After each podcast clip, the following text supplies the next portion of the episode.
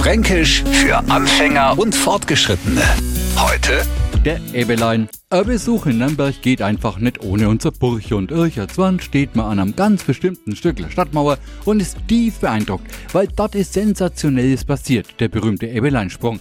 Der Raubritter Ebelein, der hat im 14. Jahrhundert einen Haufen Handelsfuhrwerke überfallen. Klar haben sie ihn geschnappt und in Nürnberg zum Tod verurteilt.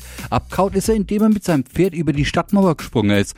Und noch halt sich mit die Hufabdrück neidrückt in die Burgmauer. A tolle Geschichte. Jetzt hoffen wir mal, Touristen schauen nicht zu genau hin, weil noch müssten wir erklären, warum jetzt da mehr Abdrücke sind, als ein Pferd Bahner hat.